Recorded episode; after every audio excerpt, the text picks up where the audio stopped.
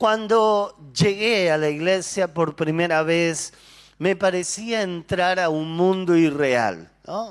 Qué locura, qué hermoso. Eh, había una gran cantidad de personas que se amaban, que estaban felices, que se tomaban de las manos, se saludaban, se abrazaban eh, y, estaban orando juntos. Y alguien vino y, me abrazó, ¿no? Me dio la bienvenida, me dijo que Dios te bendiga, qué bueno que estés en este lugar. Y, yo flashé y dije, ¿dónde estoy? Esto, esto es la isla de la fantasía, ¿no? ¿Qué lugar tan irreal en comparación a los demás lugares? Esto me impactó profundamente. No recuerdo qué predicó el pastor, no recuerdo tampoco cuál fue la canción que se entonó, pero nunca olvidaré el amor que recibí el primer día que llegué a la iglesia del Señor. Y a vos también te habrá pasado, seguro, cómo no eh, recordarlo, olvidarlo. Y será importante congregarse algunos creen que da lo mismo. otros creen que eh, puede ser eh, un culto unipersonal a Dios. Eh, y muchos caen en esa trampa y no pueden disfrutar del congregarse. En las próximas semanas vamos a hablar y vamos a enfatizar este tema, la importancia de congregarnos como iglesia, como cuerpo del Señor. Y hoy vamos a ponerle el título La importancia de congregarnos. En Hebreos 10, eh, verso 25, ahí la palabra de Dios declara, no dejando de qué? De congregarnos, como algunos tienen por costumbre, sino exhortándonos y tanto más cuando veis que aquel día se acerca. Es palabra del Señor. El autor del libro de los Hebreos enfatiza el valor, la importancia que tiene el congregarse. Vamos a hablar de este tema y en primer lugar vamos a decir que nos congregamos porque es un mandamiento del Señor. El que funda la iglesia es Jesús. Jesús, eh, antes de ascender a los cielos, Él establece la iglesia en la tierra. Gracias a Dios que Él hizo esto, si no la, el mensaje nunca hubiera llegado a nuestras vidas y a nuestros corazones. Antes de ascender a los cielos, Él establece la iglesia de Jesucristo, de la cual él mismo dice que es invencible, que las puertas del Hades no pueden prevalecer contra la iglesia de Jesucristo. No, creo que solo Mingo escuchó esto, por eso Dios le va a dar otro auto, seguro. Y las puertas del Hades no prevalecerán contra la iglesia de Jesucristo. Amén. El diablo no puede contra la iglesia. El diablo no puede venir en contra de la iglesia. Lo va a intentar, claro que sí, va a amedrentar, va a asustar, pero va a ser avergonzado, porque es mayor el que está con nosotros que el que está en contra de nosotros y no temerá a nuestro corazón mal alguno. Amén. Entonces, el valor de congregarnos está en que es un mandato, es un mandamiento.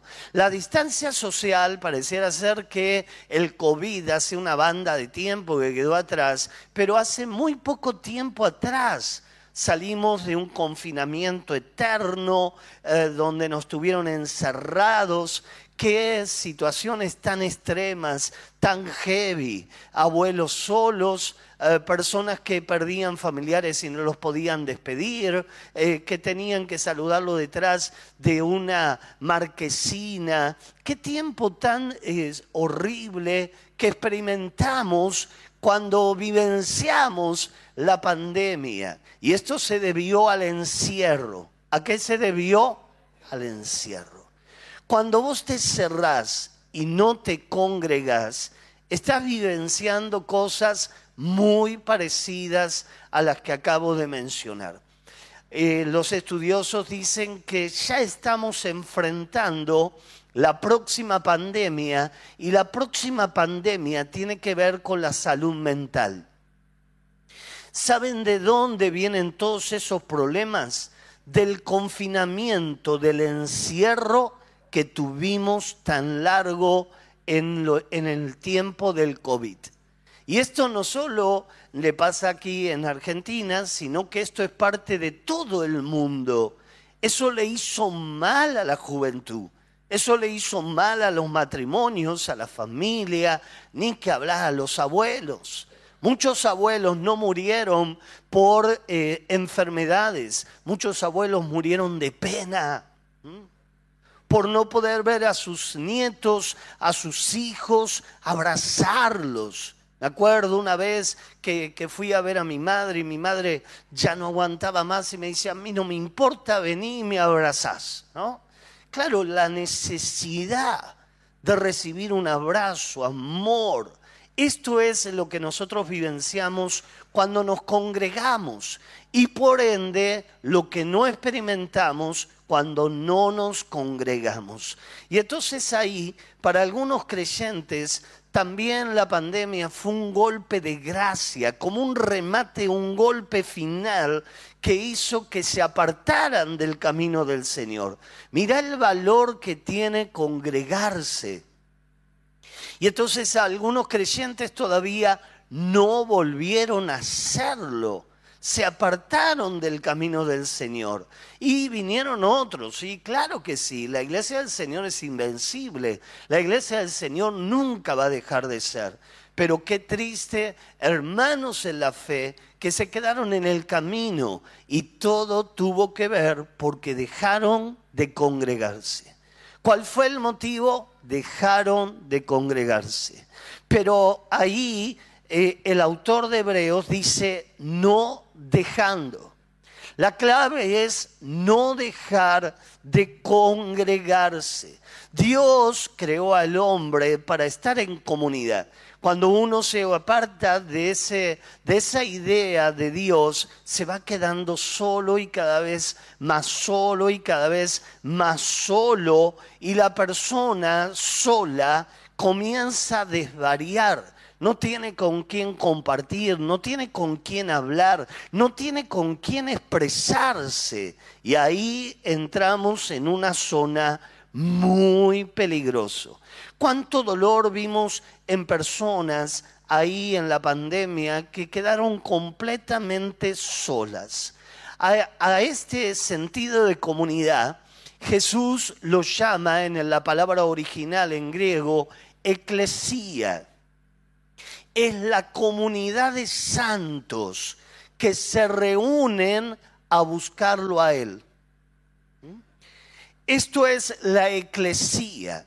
Otro término tiene que ver con esta expresión de cuerpo, de hogar, de comunidad, que nosotros tenemos que establecer y que todos anhelamos lo mismo, buscamos al mismo Dios y queremos crecer en la misma fe. A esto se llama cuerpo. Imagínate cuando un miembro eh, en un cuerpo normal, natural, eh, es amputado uno de sus miembros. El resto del cuerpo continúa adelante. Ahí le tuvieron que amputar por alguna enfermedad de diabetes, eh, un dedo del pie, eh, tuvieron que amputarle eh, hasta el tobillo. El cuerpo sigue adelante, pero ¿qué es lo que perdió el cuerpo? Un miembro. Ahí ese miembro ya lamentablemente ahí quedó a un costado, pero el cuerpo sigue adelante. Así es la iglesia de Jesús. La iglesia sigue adelante, la iglesia nunca se va a detener. La iglesia hasta que venga Cristo cada vez será más gloriosa, cada vez más gloriosa, cada vez más gloriosa. Y tenemos que tener la advertencia y el cuidado de no ser amputados de ese cuerpo. Quedarme solo es muy peligroso. Nadie me aconseja, no hay cobertura espiritual, no puedo rendir cuentas a nadie. Y entonces ahí las puertas del Hades que antes no prevalecían contra la iglesia del Señor, ahora contra el creyente solitario sí prevalece. Y uno dice, pero si yo estoy orando, hago guerra espiritual, ¿qué es lo que ocurre? Es que vos te separaste del cuerpo. El diablo le teme al cuerpo, no a un creyente solitario que tiene al indio toro al lado. ¿Mm? ¿Mm? Ese creyente solitario, el diablo, la verdad que no le teme. Pero al creyente que está dentro del cuerpo, dentro de la iglesia, el diablo no lo puede tocar. Amén. Entonces, somos iglesia. La palabra de Dios nos anima a ser iglesia. Una cosa es ser, eh, asistir a la iglesia eh, de vez en cuando, em, un fin de semana, pero otra cosa muy distinta es ser parte de la iglesia. Cuando vos le hablas a alguien de Jesús y le hablas y le presentás la palabra del Señor, a menudo personas te dicen, sí, yo cuando era chico iba a la iglesia. Pero eso no sirve. No me hables de 20 años atrás, 30 años atrás. Claro, tiene 50 y me está hablando de cuando tomó la primera comunión. Y entonces, claro, pasó demasiado tiempo, hermano. Como justificándose o como diciendo, mira lo espiritual que soy, mira cómo busco a Dios. Y en la vida, antes de llegar a los caminos del Señor, yo había ido dos, tres, cuatro veces a la iglesia. No mucho más. Esto no cambia a nadie. Esto no transforma ningún corazón. Esto no es vivir en dentro de una comunidad religiosa, de ninguna manera. Esto es solo haber ido, como pude haber ido al cine, al teatro, al shopping o a un restaurante.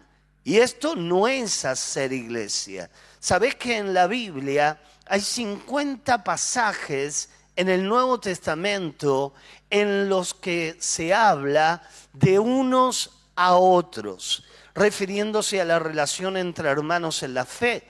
Dicen, por ejemplo, la palabra de Dios, ámense los unos a los otros, perdónense, sírvanse, soportense los unos a los otros. ¿Usted sabe que tiene que soportarlo el que tiene al lado? Ahí alguien dijo, sí fuerte.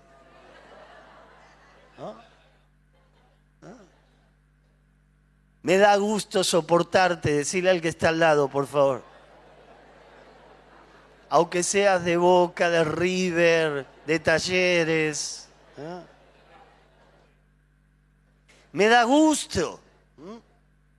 Porque esto es lo que el Señor nos mandó que tenemos que hacer soportarnos unos a otros. Somos familia. Ustedes vieron que muchas costumbres en la Argentina tienen que ver con reunirse una vez por semana. Algunos dicen, no, son los italianos eh, o los em, de esta etnia, los españoles. Es una costumbre argentina por mucho tiempo eh, reunirse una vez por semana, ¿no? ¿Vieron cuando van las propagandas ahí y en especial de los fideos? ¿Qué es lo que muestran siempre que hay una propaganda de fideos? Familia se lo relaciona con familia. Y 50 platos de fideo, ¿no? Claro, ¿quién le da de comer a un batallón así, no? Imagínate si tenés que hacer un asado para 50. Fuerte el asunto. Saben que hay familias numerosas, muy numerosas. Y entonces, una vez por semana es una costumbre argentina el, reunirnos en familia. Ahora, de la misma manera, la iglesia del Señor es una gran familia, Catedral de la Fe es una gran familia. Y una vez por semana nos reunimos no a comer un plato de fideos, sino a buscar al Rey de Reyes y al Señor de Señores, a comer la comida espiritual.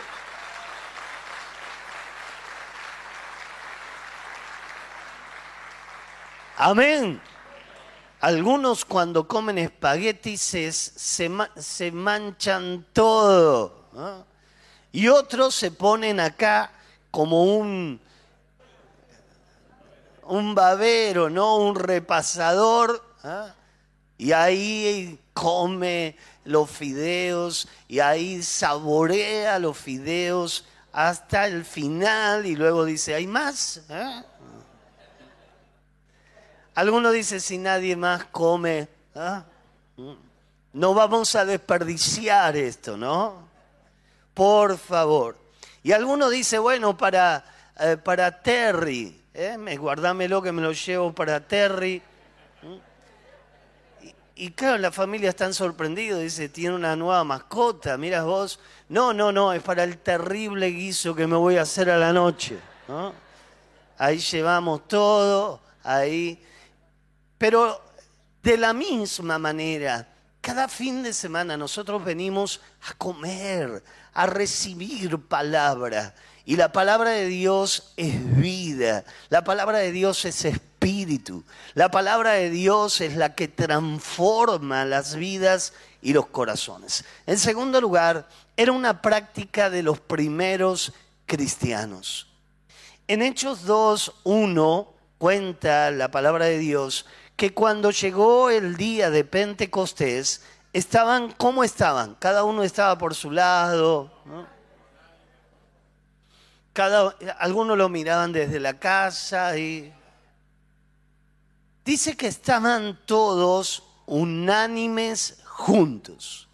Mira el énfasis de la palabra de Dios, unánimes y juntos. Y, ahí es donde el Señor eh, cobra sentido lo que Él dijo antes de ascender a los cielos. Él les dijo, permanezcan juntos, no se separen, permanezcan juntos, continúen juntos, busquen a Dios juntos. Y en un momento el Espíritu Santo vendrá y todos van a ser llenos del Espíritu Santo. No una parte, un pie, una mano, una oreja, sino que todos van a ser llenos del Espíritu Santo. El irrumpimiento del Espíritu Santo en la parte final de los tiempos será algo tan poderoso, tan tangible, tan extraordinario en medio nuestro, que un día eh, vamos a estar aquí reunidos alabando al Señor y la gloria de Dios va a caer de tal manera que va a empezar a hacer cosas nuevas, distintas, diferentes eh, a las que estamos acostumbrados. Es palabra de Dios, es promesa de Dios, porque la Biblia dice que antes que venga el deseado de las naciones, el Espíritu Santo será derramado sobre toda carne, sobre todo toda persona. Y los ancianos, ¿qué es lo que van a tener los ancianos? ¿Qué van a tener los ancianos? visiones y los, y los jóvenes sueños. El Espíritu Santo será derramado sobre todos y luego vendrá el deseado de las naciones. Estamos esperando por Jesús. Estamos esperando el derramamiento del Espíritu Santo. Y es por eso es que nos congregamos con esa fe, con esa certeza que Dios volverá a buscarnos, que el Señor volverá a buscar a su iglesia, que Él enviará al Espíritu Santo y seremos investidos con un nuevo poder. Ahí está diciendo reunirse juntos, unánimes. En Hechos 2.46, mira, la palabra dice, y perseverando unánimes cada día, donde permanecían unánimes? En el templo. Y el partimiento del pan en las casas. Comían juntos, ¿de qué manera? Con alegría y sencillez de corazón. Es muy interesante lo que declara el libro de los Hechos en esta porción de la Biblia, porque dice que hay dos lugares establecidos de comunión. El primer lugar establecido de comunión dice que estaban cada día en el templo. El primer lugar son los cultos, las reuniones. Cada fin de semana te congregas el sábado, es el sábado, te congregas el domingo, es el domingo. Pero luego dice por las casas. En lo que nosotros llamamos grupos pequeños, células, para que todos puedan tener ahí eh, un lugar, eh, alguien que pueda estar detrás, eh, detrás de tu vida, orando por vos, un grupo de pertenencia. Y este es el valor superlativo que tienen las células. Es muy importante que asistas a una célula, que te integres a una célula. Si todavía no lo estás haciendo, tenés que decirle al Señor, yo tengo que comenzar un grupo, una célula, para darle continuidad a lo que yo recibo aquí en la iglesia el fin de semana. ¿Hay alguien que todavía no está yendo a una célula? A ver, levante ahí su mano. Eh, ahí en el medio, allá hay otros más. A ver, levante la mano acá. Quizás alguno hoy está por primera vez, por eso no está yendo a célula, eso se va a resolver. Pero el tema es cuando ya ahí hace tiempo que estamos en los caminos del Señor y todavía no nos integramos a un, a un grupo, no nos integramos a, a esta comunidad de fe para poder seguir creciendo, para poder seguir avanzando.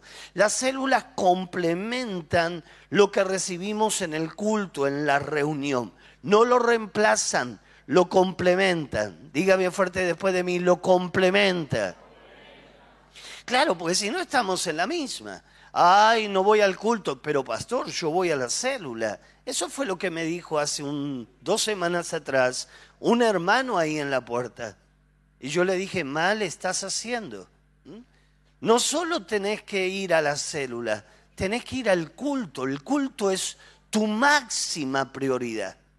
Es donde nos reunimos juntos, alabamos al Señor, honramos su nombre, hacemos una fiesta en honor a Él, lo ponemos en alto y esto es lo que nos da el sentido de pertenencia. Son lugares eh, en los grupos pequeños, las células, donde podemos compartir nuestras necesidades más profundas, donde la palabra de Dios se va a afirmar, nos alienta, nos desafía y donde ahí eh, conocemos y podemos eh, tener nuevas amistades. Jesús dijo, donde dos o tres estén reunidos en mi nombre, yo estaré en medio de ustedes. Esta es la promesa del Señor. En un momento determinado, Pedro va a ser encarcelado. La iglesia de Dios avanza, crece, prevalece en aquel tiempo y Herodes comienza una persecución y eh, empujada por los religiosos de la época y lo van a meter preso a Pedro.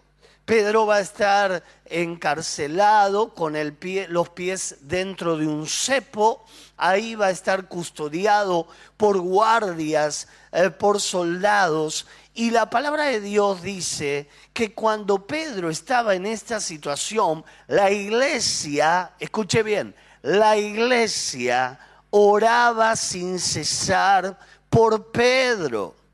Y entonces cuando la iglesia comenzó a orar sin cesar, es que Dios envió su ángel. Y Pedro fue liberado de una manera sobrenatural. Le sacó el cepo de los pies, las cadenas cayeron de sus manos, abrió las cárceles, las puertas, eh, pasó por todas las guardias y fue liberado por completo de esta situación. ¿Qué fueron lo que necesitaron? No dispararon un arma, no necesitaron espadas, no necesitaron lanzas. Eh, fue la oración de la iglesia. Y escuche bien, La iglesia estaba congregada ahí en la casa de Rode.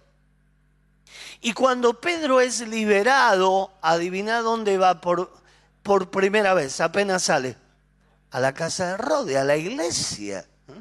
La iglesia oró por Pedro y Pedro regresó a la iglesia. La iglesia del Señor, cuando la iglesia ora, hermanos, cosas tremendas ocurren. Cuando la iglesia se pone de acuerdo en oración, en clamor, lo imposible se hace realidad. Yo no sé si estás en una cárcel de enfermedad, de dolor, de angustia. Lo único que quiero decirte es que si hoy te animas a hacer una oración de fe junto a toda la iglesia, la mano poderosa del Señor estará sobre tu vida y serás liberado de la misma manera que lo fue Pedro, porque Jesucristo es el mismo ayer, hoy y por los siglos de los siglos. Amén.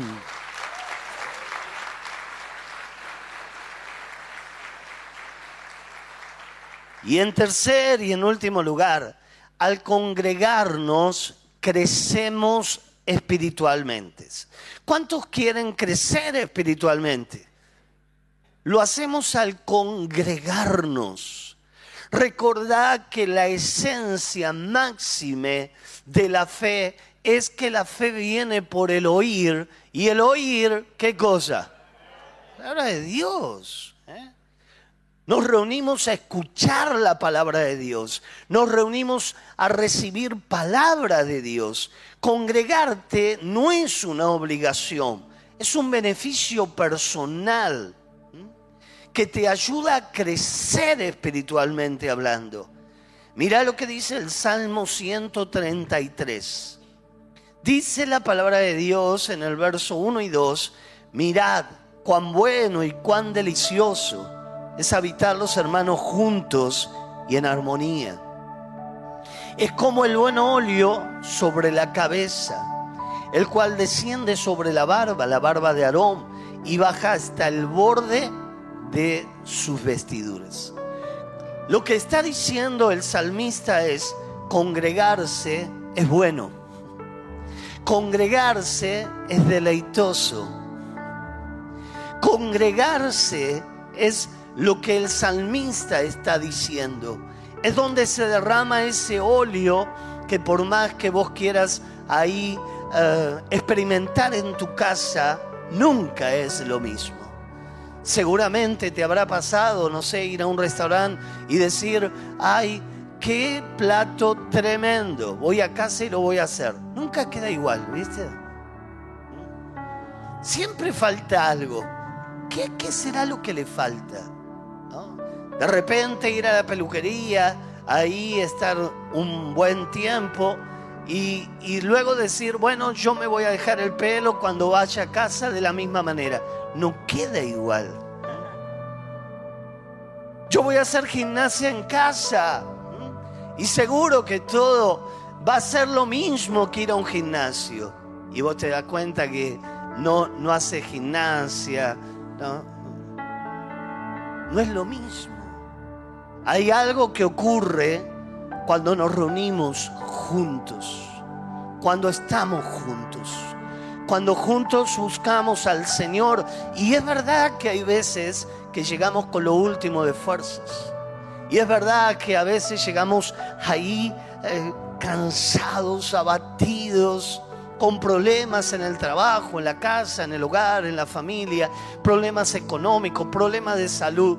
Pero decime si cuando termina la reunión no te vas renovado por el Espíritu Santo. Y vos decís, las cargas se fueron. Ahí la tristeza se fue. Lo que me pesaba ya no me pesa más. Y, y, uno puede decir, ¿qué es lo que ocurre? Es que hay algo que Dios derrama cuando estamos todos juntos. Ahí Pablo dice, ámense unos a otros cuando se reúnan, anímense, eh, cuando se reúnan, compartan salmos himnos, canciones espirituales. Es habitual ahí eh, siempre eh, llegar en un estado, pero ver que cuando termina la reunión uno está en otro estado. ¿Qué fue lo que ocurrió? ¿Qué fue lo que pasó? Es que el Señor se manifestó en medio de las canciones, en medio de las expresiones de fe y Dios me ha renovado y Dios me ha tocado. La mejor manera de crecer es, hacerlo en comunidad. Cada uno dice en Primera de Pedro 4:10, cada uno ponga al servicio de los demás el don que haya recibido en la iglesia del Dios hay una multiforme gracia. Ayer viste qué día espantoso, ¿no? ¿Cuántos durmieron bien calentitos ayer? Mientras vos dormías bien calentito, había un grupo de hermanos que que se volvieron locos para llevarle frazadas a la gente que está en condición de calle. Ayer a la noche con la tormenta tremenda, un grupo de hermanos fue a llevarle de comer a la gente. Entonces, vos te das cuenta lo maravilloso, la potencia que tiene la iglesia del Señor. Uno tiene una gracia para cocinar, el otro para comer, ¿no? Uno tiene una gracia para esto, el otro tiene una otra gracia para otra cosa, pero todos tenemos una gracia para algo. Y qué lindo es cuando todos podemos ponerlo al servicio del Señor, nuestros dones. En Hebreos 10:25 dice, otra vez recordándonos, no dejando de congregarnos, como algunos tienen por costumbre, sino exhortándonos, tanto más cuando veis que aquel día se acerca. La parte final de este mensaje es que nos congregamos cuanto más nos damos cuenta que aquel día se acerca. ¿De qué está hablando el autor de Hebreos? Que cuando Cristo venga a buscarte, tiene que encontrarte siendo iglesia, no separado de la iglesia. Porque ahí ya no habrá más tiempo, ya no, no espera Señor, voy ahora sí, me voy a congregar, no ahora sí, voy a pedirle perdón a los hermanos, no ahora sí, voy a ser parte del cuerpo, ya está. Tuviste toda tu vida para hacerlo, tuviste toda tu vida para tomar esa decisión de morir, de congregarte, de consagrarte. Y es ahí donde el Señor nos afirma en la palabra, cuando aquel día se acerca y hay demasiadas señales de que Jesús viene pronto, hermanos.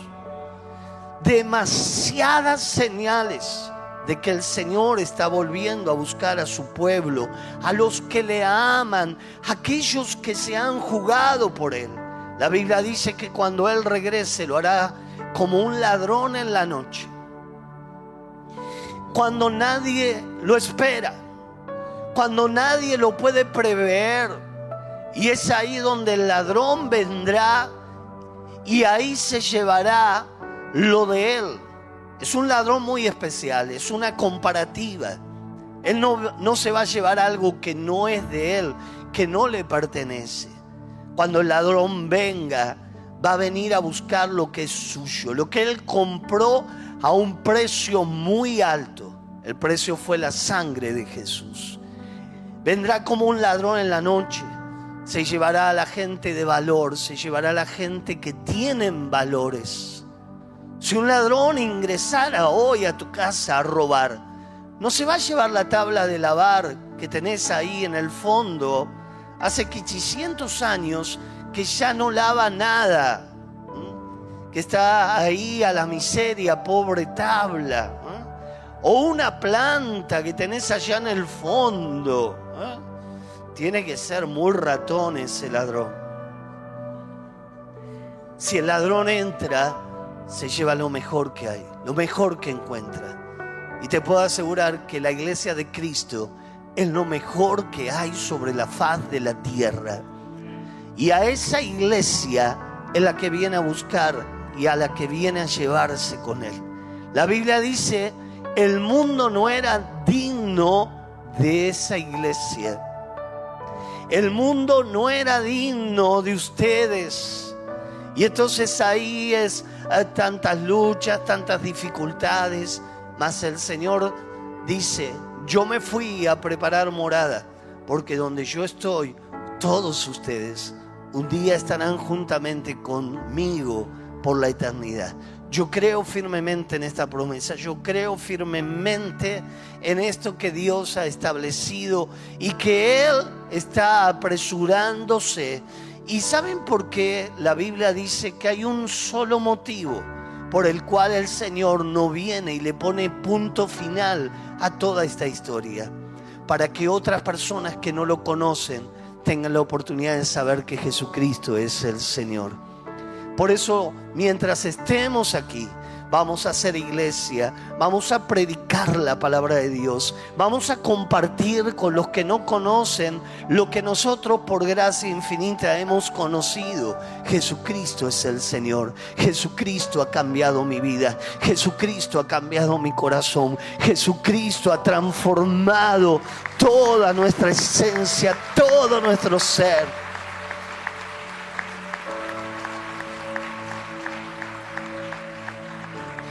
El pasaje enfatiza que en los últimos tiempos debemos de hacer mayor énfasis en congregarnos. Es ahí donde ya no queda excusa, ya, ya es la parte final, la parte del descuento, donde ahí todos van al área y ahí tira el último pelotazo, ¿eh? quizás entra, ¿no? Y entonces de esta manera la iglesia de Cristo, en la parte final de los tiempos, en la parte final de la historia, tiene que decir, yo no puedo dejar de congregarme, yo no puedo jugar con la fe, yo no puedo perder lo más importante que tengo, que es a Cristo, al Señor.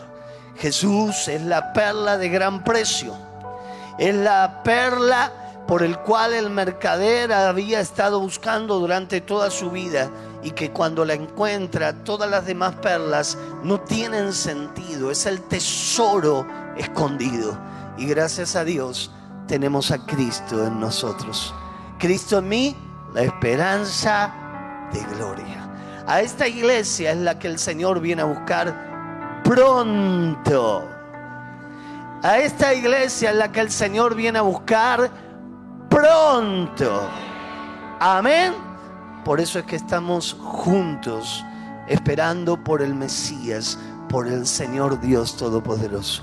Vamos a ponernos de pie, vamos a adorarlo al Señor.